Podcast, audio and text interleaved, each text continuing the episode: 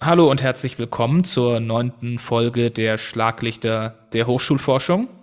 Bei uns geht es heute um das Forschungsprojekt Studienerfolg und Studienabbruch bei Bildungsausländern, kurz SESABA.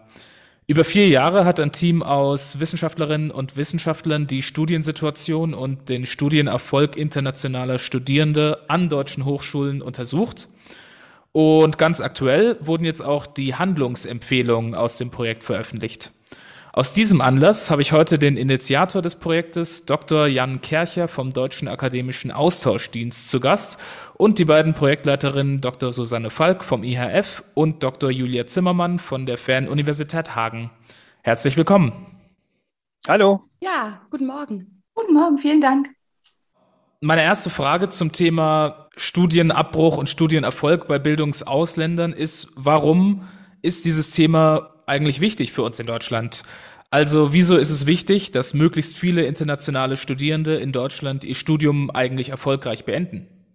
Ja, das ist eine gute Frage. Ähm, und also zunächst mal muss man ja sagen, dass es im Moment leider noch gar nicht so ist, sondern dass internationale Studierende in Deutschland bislang leider sehr viel seltener ihr Studium erfolgreich beenden als äh, deutsche Studierende.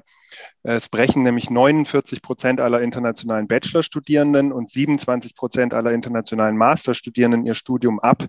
Und bei den Deutschen sind es nur etwa halb so viele. Jetzt könnte man sagen, ja gut, äh, das ist irgendwie logisch. Internationale Studierende haben es ja auch irgendwie schwerer, zum Beispiel schon allein wegen der Sprache in einem fremden Land zu studieren. Allerdings, wenn man halt ins Ausland schaut, dann merkt man, ja, da gibt es einige Länder, denen das deutlich besser gelingt, internationale Studierende zum erfolgreichen Studienabschluss zu begleiten, nämlich zum Beispiel USA oder Australien oder auch unser Nachbarland Niederlande. Und aus meiner Sicht gibt es verschiedene Gründe, warum Deutschland ein Interesse haben sollte, internationale Studierende möglichst häufig quasi zum Studienerfolg zu begleiten. Zum einen aus individueller Perspektive. Das gilt natürlich nicht nur für internationale, sondern auch für deutsche Studierende.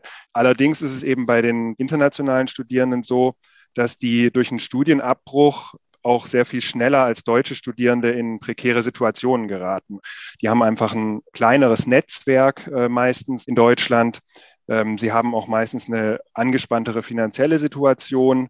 Ähm, das heißt, das Problem ja, ist bei internationalen Studierenden oft noch etwas gravierender als bei deutschen Studierenden.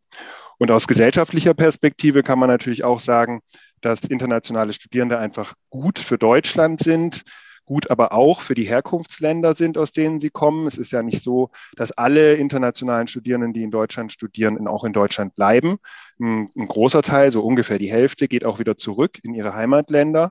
Aber natürlich profitiert auch Deutschland von internationalen Studierenden, vor allem eben von den erfolgreichen Absolventinnen und Absolventen, weil wir natürlich auch gut äh, deren Kompetenz, deren Expertise brauchen können, so äh, Stichwort Fachkräftemangel. Und deswegen kann es auch eben nur in unserem Interesse sein, dass möglichst viele ihr Studium dann auch erfolgreich abschließen und ein Teil davon dann eben auch in Deutschland bleibt und hier äh, mit uns die Gesellschaft quasi äh, weiter voranbringt. Sie haben jetzt schon ein paar Sachen erwähnt, die den Studienalltag von internationalen Studierenden ausmachen. Sie haben schwere, äh, oft eine schwere finanzielle Situation oder soziale Situation. Ähm, und Sie haben auch erwähnt, dass es in den Niederlanden und in den USA erfolgreicher ist, diese Studierende zum Erfolg zu führen. Dort haben Sie aber doch wahrscheinlich auch diese Hürden mit internationalen Studierenden zu bekämpfen. Wenn Sie jetzt also vielleicht auch im Vergleich zu anderen Ländern, wo es besser läuft, beschreiben könnten, was ist denn die Studiensituation internationaler Studierender in Deutschland? Wie kann man sich das vorstellen? Ja, ein genereller Unterschied, der natürlich teilweise für, für manche Studierende das, das Studium in Deutschland schwerer macht als zum Beispiel in USA, Australien oder, oder Großbritannien, ist natürlich die deutsche Sprache. Also das ist, äh, das ist für, für einige internationale Studierende auch ein Knackpunkt und der führt eben auch immer wieder zu Problemen und teilweise im schlimmsten Fall dann eben auch zum Studienabbruch. Ähm, es gibt aber eben auch viele ähm, Vorteile in Deutschland für internationale Studierende. Zum einen äh, ganz wichtig die niedrigen Kosten vom Studium. Äh, also gerade im Vergleich zu USA oder Großbritannien ist ein Studium und auch die Lebenshaltung in Deutschland einfach wahnsinnig günstig.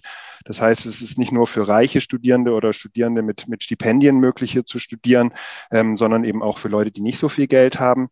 Dann hat, äh, haben die deutschen Hochschulen äh, einen sehr, sehr guten Ruf weltweit für ihre, für ihre Ausbildung. Gerade besonders äh, in, in bestimmten Bereichen, also die deutsche Ingenieurwissenschaften, die sind natürlich besonders bekannt in der Welt aber auch so Kunst- und Musikhochschulen zum Beispiel, die deutschen, die haben auch einen sehr, sehr guten Ruf im Ausland und deswegen gibt es da auch sehr, sehr viele und einen sehr hohen Anteil von internationalen Studierenden. Typisch für Deutschland ist auch der starke Praxisbezug äh, im Studium, gerade natürlich an den Hochschulen für angewandte Wissenschaften oder Fachhochschulen. In vielen anderen Gastländern gibt es das gar nicht. Also diese, dieser starke Praxisbezug an, der, an den Fachhochschulen, der ist eben was sehr, sehr typisch Deutsches auch. Was auch noch ein sehr ein charakteristisches Merkmal ist, dass in Deutschland das Studium sehr stark auf ein selbstständiges Lernen setzt und äh, weniger verschult ist als gerade auch in den angloamerikanischen Systemen. Das macht manchen Studierenden eben auch teilweise Probleme.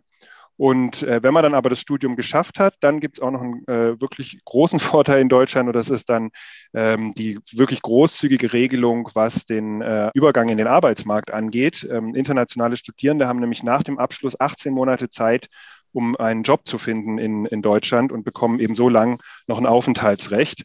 Und das ist im Vergleich gerade eben auch zu anderen Ländern äh, weltweit hm, eine sehr, sehr großzügige Regelung. Ich fand den Punkt interessant mit den niedrigen Kosten. Mhm. Führt das eventuell auch dazu, dass wir andere Arten von internationalen Studierenden haben in Deutschland? Wie direkt ist denn da der Zusammenhang zu den Unterschieden in diesen Abbruchquoten zwischen den Ländern? Mhm. Also ich gehe stark davon aus, dass es auf jeden Fall einen Einfluss hat, ähm, weil Studierende, die sehr, sehr viel Geld haben, die werden vermutlich oft dazu tendieren, eher auch in die USA oder nach Großbritannien zu gehen, weil ähm, das eben äh, nach wie vor die beiden Länder sind, die bei, bei vielen äh, international mobilen Studierenden eben ganz oben auf der Liste stehen und dass tendenziell eben Leute, die nicht so viel Geld zur Verfügung haben für ein Studium, aber trotzdem im Ausland studieren wollen, dann sich eben teilweise eher für Deutschland entscheiden. Und äh, dass deswegen vermutlich auch der Anteil der Studierenden, die ja aufgrund dieser finanziellen Probleme dann am Ende doch in Schwierigkeiten gerät, trotz der niedrigen Kosten in Deutschland, dann äh, vielleicht auch etwas höher ist als in anderen Gastländern. Das, davon gehe ich aus. Ähm, ich glaube, dass eben viele internationale Studierende die Kosten, die in Deutschland auf sie zukommen, unterschätzen und dass ihnen dann irgendwann das Geld äh, eben ausgeht. Und das haben wir eben auch in der Studie herausgefunden, dass die Studierenden dann irgendwann merken, das Geld reicht nicht so, wie sie sich das vorgestellt hatten. Was wäre denn als Szenario konkret jetzt erstmal das, was passieren würde, wenn wir jetzt einfach die Kosten quasi erhöhen von dem Studium? Das würde natürlich einen großen Teil von Studierenden ähm, abschrecken beziehungsweise davon abhalten, nach Deutschland zu kommen, weil sie einfach, äh, dass sich das dann nicht mehr leisten können. Und wir würden als Deutschland, als Land ein Potenzial quasi an internationalen Studierenden dadurch verlieren. Deswegen würde ich nicht dafür plädieren, für diese, äh, sag ich mal, Abschreckungsstrategie. Aus ihrer Zusammenarbeit ist ja auch eine gemeinsame Publikation zu den spezifischen Problemlagen internationaler Studierende entstanden. Und da wird unterteilt in drei Phasen, die Studieneingangsphase, der Studienverlauf und der Studienabschluss. Und wenn wir jetzt also mit der Studieneingangsphase beginnen, welche Faktoren sind es denn, die beeinflussen, ob internationale Studierende eine erfolgreiche Studieneingangsphase haben? Ja, da würde ich einfach mal den Anfang machen. Wir haben hier am IRF die soziologischen Fragen untersucht und hier haben wir ähm, festgestellt, dass für eine erfolgreiche Studieneingangsphase der Bildungshintergrund der internationalen Studierenden ähm, sehr wichtig ist. Also wie gut die schulischen Leistungen sind, ob sie gute Sprachkenntnisse in der Studiengangssprache aufweisen und ob sie bisher auch schon Studienerfahrungen mitbringen. Bei Studierenden, die das quasi alles aufweisen, zeigt sich eine deutlich höhere Kompetenzeinschätzung ähm, bei Studienbeginn. Zum anderen ist natürlich für das Ankommen an der Hochschule ähm, wichtig, dass die Studierenden die Angebote der Hochschule auch besuchen in der Studieneingangsphase, also Orientierungsveranstaltungen, dann Studienberatungsangebote, aber auch extracurriculare Angebote wie beispielsweise Sportaktivitäten oder kulturelle Veranstaltungen können hier ein sehr hilfreicher Weg sein, um sich an der Hochschule zurechtzufinden und auch Kontakte zu knüpfen. Aber ganz zentral ähm, für einen erfolgreichen Studieneinstieg dürfte die Frage sein, inwieweit die an das Studium gestellten Erwartungen auch vom Studienalltag bestätigt werden. Mit anderen Worten, können internationale Studierende den fachlichen Anforderungen gerecht werden und entwickeln sie auch eine hohe Studienmotivation? Da kann ich ergänzend gerne noch was hinzufügen. Ich habe gemeinsam mit Hüseyin Yildirim an der Fernuniversität das psychologische Teilprojekt durchgeführt. Und äh, wir haben uns aus bildungspsychologischer Sicht noch mit einem weiteren Thema beschäftigt. Jan Kercher hat es gerade schon erwähnt. Eine Besonderheit des Studiums in Deutschland ist ja auch dieser starke Fokus auf selbstständiges Lernen im Studium. Und dafür ist es eben sehr relevant, wie die Studierenden mit dem Thema Lernen umgehen und welche Lernstrategien sie kennen und einsetzen. Aus der schon vorliegenden Forschung an allgemeinen Studierendenstichproben wussten wir, dass es dabei verschiedene Lernertypen oder Lernerprofile gibt, die sich auf unterschiedliche Vorgehensweisen konzentrieren. Und wir haben uns anhand der Befragungsdaten vom Ende des ersten Semesters angeschaut, wie sich diese Lernstrategien unter den internationalen Studierenden verteilen. Und zum Beispiel ähm, Studierende, die sich dem Profil der sogenannten Minimallerner, die dem zugeordnet wurden, die setzen im Vergleich zu ihren Kommilitoninnen und Kommilitonen insgesamt sehr wenig zielgerichtete Strategien ein, um den Lernstoff zu bewältigen und setzen dabei vor allem auf Strategien wie ausländig lernen und wiederholen. Und diese zeigten dann auch eine geringere Studienzufriedenheit und erhöhte Abbruchintentionen. Wir nehmen das als Hinweis darauf oder Schlussfolgern daraus, dass Lernstrategien, also diese Methoden, die internationale Studierende kennen und anwenden, um den Lernstoff zu bewältigen, eine wichtige Rolle dabei spielen, dass sie gut durch die erste Studienphase kommen. Und hier gibt es auch Interventionsmöglichkeiten. Die Hochschulen könnten hier zum Beispiel unterstützen, indem sie entsprechende Beratungs- und Trainingsangebote anbieten, denn tatsächlich kann man auch lernen, lernen. Ähm, die Susanne hat äh, gerade schon die realistischen Erwartungen an Studium in Deutschland angesprochen. Und ich denke, da gibt es schon immer so einen typischen Konflikt auch zwischen dem Hochschulmarketing und diesen realistischen Erwartungen. Es ist natürlich so, dass ähm, Hochschulen und auch der DAD natürlich die, die deutsche Hochschullandschaft ähm, möglichst ja, positiv darstellen wollen, auch im Marketing. Und das ist ja auch verständlich und gut so. Aber natürlich entsteht dadurch auch leicht die Gefahr, dass quasi ein etwas unrealistisch, äh, unrealistisches Bild der Hochschulen entsteht und, äh, und auch des Lebens in Deutschland und des Studiums in Deutschland. Und ich glaube, das ist was, wo wir als DAD, aber auch die Hochschulen in Deutschland sich eben Gedanken machen müssen, wie man diesen gewissen Widerspruch oder diese Gefahr vielleicht auflösen kann, besser auch in Zukunft, ähm, ja, dass das nicht so ein rosarotes Bild gezeichnet wird, was dann am Ende sich vielleicht ähm, eben nicht so bestätigen lässt. Gut, also das Ziel, das erreicht werden könnte, ist, dass internationale Studierende nach der Studieneingangsphase eine Studienmotivation und auch eigene Lernstrategien haben. Wenn wir jetzt anschauen, dass noch kontinuierliche Anforderungen auf diese internationalen Studierenden zukommen, von welchen Faktoren hängt es denn ab, dass diese Anforderungen auch erfolgreich im weiteren Verlauf des Studiums bewältigt werden? Ja, also hier kann man sagen, dass für den Studienerfolg zentral ist die soziale und akademische Integration. Das zeigen viele bisherige nationale und internationale Studien. Und hier geht man davon aus, dass Studierende, die gut sozial und akademisch integriert sind, sich stärker mit der Hochschule verbunden fühlen und sie deswegen auch eine höhere Wahrscheinlichkeit aufweisen, das Studium erfolgreich abzuschließen. So mit anderen Worten, eine gute Integration in die Peer Group ist wichtig, sowie die Bewältigung der akademischen Anforderungen, sprich der Erwerb der relevanten Studienleistungen. Das gilt aber für deutsche wie internationale Studierende gleichermaßen. Aber bei internationalen Studierenden fallen noch weitere Faktoren ins Gewicht. Gute Sprachkenntnisse in der Studiengangssprache, also ist gerade auch für die soziale Integration ganz wichtig, dass sie sich gut ausdrücken können in Deutsch und zudem ist gerade bei den sozialen Kontakten wichtig, dass sie nicht nur in Austausch stehen mit anderen international Studierenden oder Studierenden aus ihrem Heimatland, sondern dass sie gezielt auch Kontakte zu deutschen Studierenden suchen. Dass gerade international Studierende, die in verstärktem Austausch stehen mit deutschen Studierenden, dass sie ein stärkeres Zugehörigkeitsgefühl ähm, zur Hochschule auch entwickeln. Wir haben uns aus psychologischer Sicht noch mit einem anderen Aspekt der erfolgreichen Studienbewältigung beschäftigt. Das ist die psychische Gesundheit oder das psychologische Wohlbefinden der Studierenden. Und eine wichtige Besonderheit ist hier nochmal, dass eben die internationalen Studierenden diese Herausforderungen des Studienalltags in einem mehr oder weniger fremden Land erleben, also zusätzlich auch noch diese kulturelle Transition bewältigen müssen. Bisherige Studien aus der Migrationsforschung haben gezeigt, dass es dabei eine wichtige Rolle spielt, wie Migrierende diese Transition bewältigen Konkret sind da zwei Faktoren ausschlaggebend.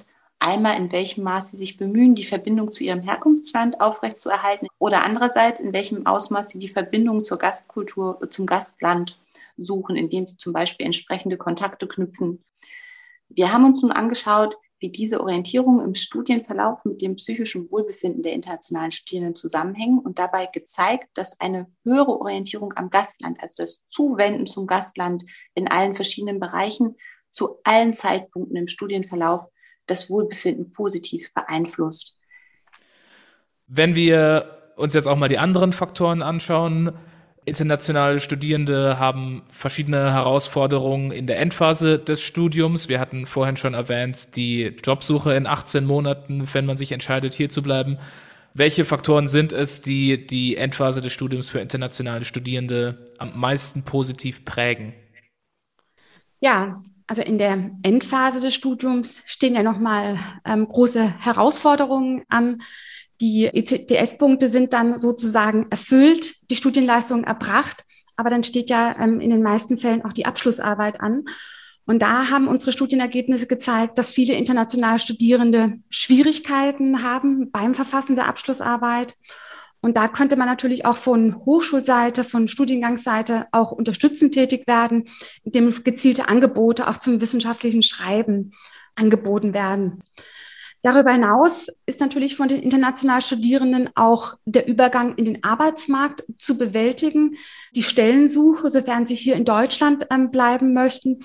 Und da ähm, gibt es natürlich auch einiges ähm, zu berücksichtigen, vom Verfassen der Bewerbungsunterlagen bis hin zur Vorbereitung auf das Vorstellungsgespräch und auch die speziellen Gepflogenheiten hier des deutschen Arbeitsmarktes.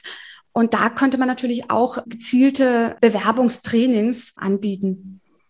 Was würden Sie internationalen Studierenden raten, die ihr Studium in Deutschland beginnen? Sie haben ja schon erwähnt, dass es sehr unterschiedliche Typen von internationalen Studierenden gibt, die wahrscheinlich auch andere Ratschläge benötigen. Aber insgesamt über alle betrachtet, was würden Sie sagen, gilt für alle internationalen Studierende als Tipps?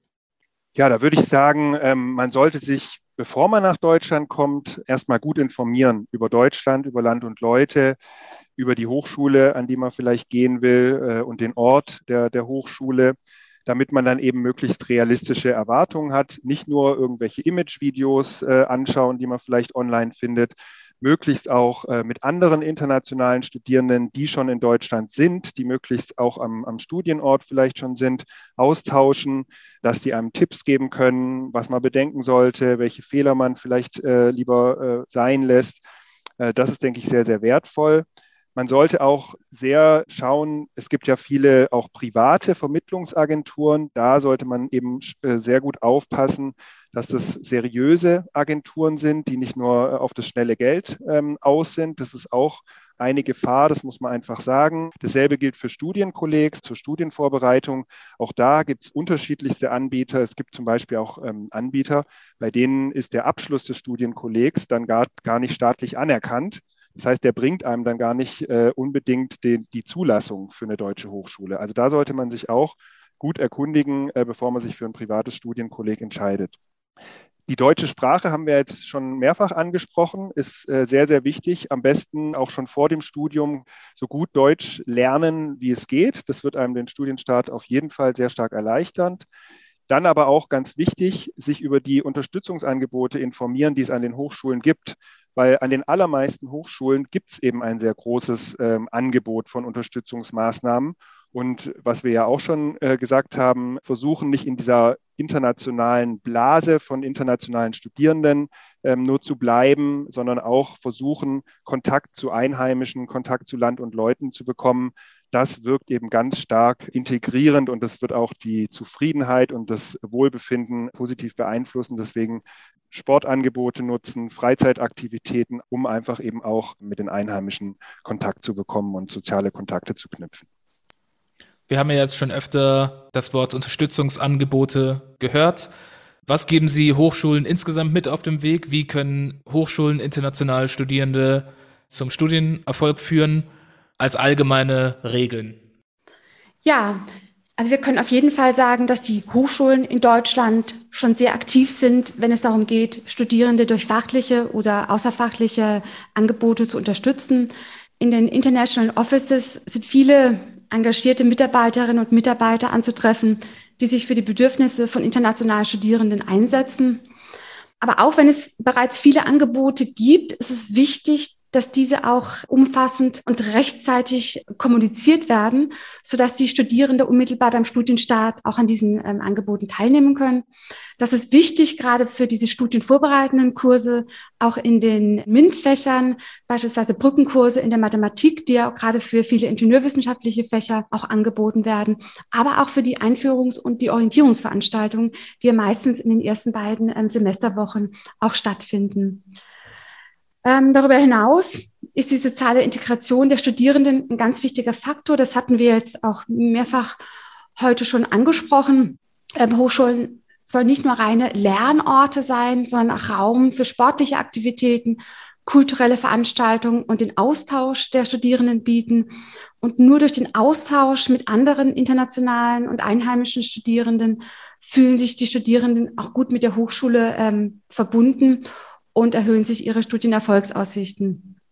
Die Gründe für den Studienabbruch sind bei internationalen Studierenden sehr vielfältig. Deswegen können wir jetzt auch nicht sagen, ähm, eine Maßnahme ist jetzt an der Stelle auch zentral. Wichtig ist aber, dass Hochschulen die Studierenden auch identifizieren, die wirklich Unterstützung brauchen, weil beispielsweise die Studienleistungen nicht gut ausfallen. Und da ähm, haben einige Hochschulen schon ähm, Erfahrungen mit, dem sogenannten Studiengangsmonitoring oder Studienerfolgsmonitoring, das auch die Möglichkeit auch vorsieht, leistungsschwächere Studierende zu identifizieren und sie dann gezielt anzusprechen und auch zu beraten. Aber das gilt, wie gesagt, jetzt nicht nur für internationale Studierende, sondern auch für deutsche Studierende ähm, in gleicher Weise. Da könnte ich noch ergänzend hinzufügen, ähm, dieses Thema der Differenzierung, was Susanne ja auch schon teilweise angesprochen hat, ist aus meiner Sicht wirklich sehr zentral. Denn ähm, ich glaube, jede Studi Hochschule kennt ihre Studierendenschaft am besten, kann am besten anschätzen, welche Angebote gebraucht werden. Trotzdem macht es vielleicht da auch Sinn, nochmal eine differenziertere Bedarfserfassung zu machen um eben möglichst passgenau Angebote zuschneiden zu können. Und dabei vielleicht auch mitzudenken, dass sich die Bedürfnisse der Studierenden im Studienverlauf eben verändern. Die internationalen Studierenden haben eben oft noch besondere Herausforderungen zusätzlich zu meistern. Ja, aus meiner Sicht, mein persönliches Fazit quasi in dieser Hinsicht sind, dass es vor allem drei Aspekte sind. Zum einen denke ich, dass wirklich diese Phase vor dem Studienbeginn der internationalen Studierenden noch etwas stärker in den Fokus rücken müsste bei vielen Hochschulen, ähm, dass man sich bewusst macht, dass gerade wenn die Studierenden dann hier ankommen in Deutschland, dass dann wahnsinnig viele Informationen auf sie einprasseln und sie wahnsinnig viele Dinge gleichzeitig tun müssen.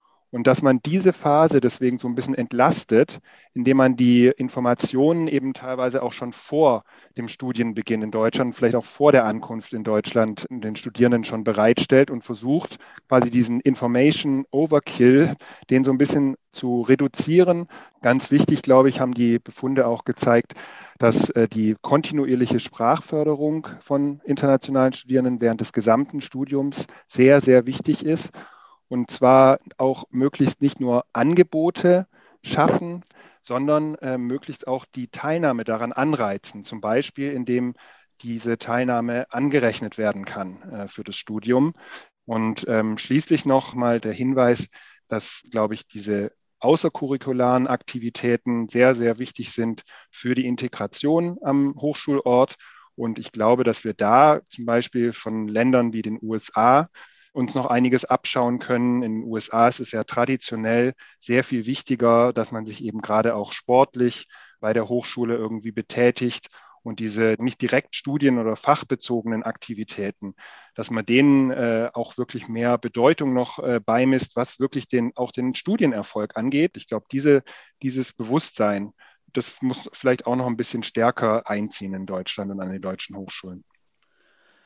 Vom persönlichen Fazit über die Hochschulintervention würde mich jetzt interessieren, was wäre denn Ihr persönliches Fazit über das gesamte Forschungsprojekt, mit dem Sie ja jetzt vier Jahre lang beschäftigt waren? Genau, was wäre da Ihr persönliches Fazit? Was nehmen Sie mit aus dem Projekt im Rückblick? Also wenn ich meinen Lerneffekt aus dem Sesaba-Projekt in einem Wort zusammenfassen müsste, dann wäre das Wort Heterogenität ich denke, das ist eine Erkenntnis, die sich durch viele unserer Befunde zieht, dass es eben unbedingt notwendig ist, innerhalb der Gruppe internationaler Studierender zu differenzieren und die unterschiedlichen Bedarfe, die internationale Studierende mit unterschiedlichen Vorerfahrungen und Vorkenntnissen, aber auch mit unterschiedlichen persönlichen Merkmalen in verschiedenen Studiensituationen haben, zu erkennen und dann eben möglichst passgenaue Maßnahmen auch abzuleiten. Ja, wenn ich einmal anschließen kann, ich fand sehr ähm, überraschend jetzt ähm, an, den, an den Studienergebnissen, dass viele Befunde ähm, aus der Studienabbruchforschung auch sehr gut ähm, übertragbar sind ähm, auf internationale Studierende. Ähm, und gerade bei internationalen Studierenden in Deutschland haben wir doch festgestellt, dass es doch sehr große Forschungslücken auch gab, weil es keine belastbare Datenbasis gab für die letzten Jahre. Und ähm, wir sehen zum Beispiel auch bei internationalen Studierenden, dass beispielsweise der elterliche Bildungshintergrund ein ganz entscheidender Faktor ist für den Studienerfolg, dass gerade ähm, Studierende aus bildungsnahen Schichten ähm, eine geringere Studienabbruchintention ähm, aufweisen, so dass man da sehr, sehr gut ähm, sich mit den Studienergebnissen auch verorten kann. Ähm, gleichzeitig kommen natürlich bei international Studierenden spezifische ähm, Faktoren dazu. Das sind die Sprachkenntnisse, die schon erwähnt wurden, mit der Besonderheit, dass es Diskrepanzen zwischen der Studiengangssprache und der Landessprache geben kann und dass natürlich die Kontaktintensität sehr wichtig ist, weil die international Studierenden, die nach Deutschland kommen, sich ihre Netzwerke erstmal aufbauen müssen. Was für mich auch ähm, sehr überraschend war, ist, dass die Daten eigentlich zeigen, dass das Studium in Deutschland keine Verlegenheitslösung ist und auch keine Sache ist, der mit großer Unsicherheit ähm, begegnet wird in der Studieneingangsphase. Das sehen wir zum Beispiel ähm, daran, dass die Studienabbruchintention unter fünf Prozent liegt bei den Studierenden im ersten Semester und dass über 80 Prozent der Bachelor- und Masterstudierenden sagen, ich schätze meine Erfolgswahrscheinlichkeit als sehr hoch ein, das Studium in Deutschland hier auch abzuschließen, erfolgreich abzuschließen. Also das hat mich im Großen und Ganzen ja auch sehr erstaunt. Ja, mein persönliches Fazit zu dem Projekt ist zunächst mal, dass ich finde, dass es ein wahnsinnig erfolgreiches äh, Forschungsprojekt ist nicht nur in Bezug auf die Forschung, sondern eben auch gerade in Bezug auf den Praxistransfer. Und ich glaube, dass es dafür verschiedene Gründe gibt. Ähm, ein ganz wichtiger Grund ist, glaube ich, die tolle Projektleitung auch durch meinen Kollegen Chris Pineda, ähm, der das ganze Projekt quasi hier beim DAD auch koordiniert hat. Ich glaube aber auch, dass gerade die Zusammensetzung des gesamten Teams äh, sehr, sehr wichtig für den Erfolg war. Also sowohl persönlich, aber auch gerade durch die verschiedenen Disziplinen, die zusammengekommen sind, Psychologie, Soziologie und auch eben durch die Kombination von qualitativer und quantitativer Forschung. Und auch die Zusammenarbeit mit den Hochschulen im Rahmen des Projekts war, glaube ich, ein ganz wichtiger Erfolgsfaktor. Es gab ein riesiges Interesse an dem Thema ähm, von den Hochschulen. Das haben wir über den Verlauf des gesamten Projekts gemerkt, dass da ein ganz großer Bedarf ist auch an belastbaren Informationen, belastbaren Empfehlungen, wie die Hochschulen da äh, die Studierenden eben noch besser unterstützen können. Und diese ständige Rückkopplung zwischen, zwischen Hochschulforschung und Hochschulpraxis, ich glaube, die hat dem Projekt einfach wahnsinnig gut getan und hat auch eben dazu beigetragen, dass wir jetzt so eine sehr, sehr äh, stark praxisbezogene Abschlusspublikation veröffentlichen konnten, die hoffentlich für die Hochschulen in Deutschland eben auch eine hilfreiche ähm, Anleitung oder ein hilfreicher Hinweis ist, wie die Situation in Zukunft eben so gestaltet werden kann, dass hoffentlich mehr internationale Studierende als bisher ihr Studium in Deutschland erfolgreich abschließen können. Dann bleibt mir von meiner Seite nur noch vielen Dank zu sagen für das nette Interview. Sehr gerne. Vielen Dank. Ja, vielen Dank auch von meiner Seite. Vielen Dank. Das war die neunte Folge der Schlaglichter der Hochschulforschung. Wenn Sie mehr erfahren wollen über das Projekt Studienerfolg und Studienabbruch bei Bildungsausländinnen und Bildungsausländern, kurz CESABAR, dann besuchen Sie doch die Internetseite des Deutschen Akademischen Austauschdienstes unter www.daad.de. Außerdem können Sie weitere Informationen auf der Internetseite des IHF unter www.ihf.bayern.de finden. Hier finden Sie übrigens auch den Praxisleitfaden des Cesarbar-Projektes, in dem es alle praktischen Implikationen, die sich aus den Studienergebnissen ergeben, nochmal zusammengefasst zum Nachlesen gibt. Mein Name ist Franz Klasse und ich bedanke mich fürs Zuhören. Bis zum nächsten Mal.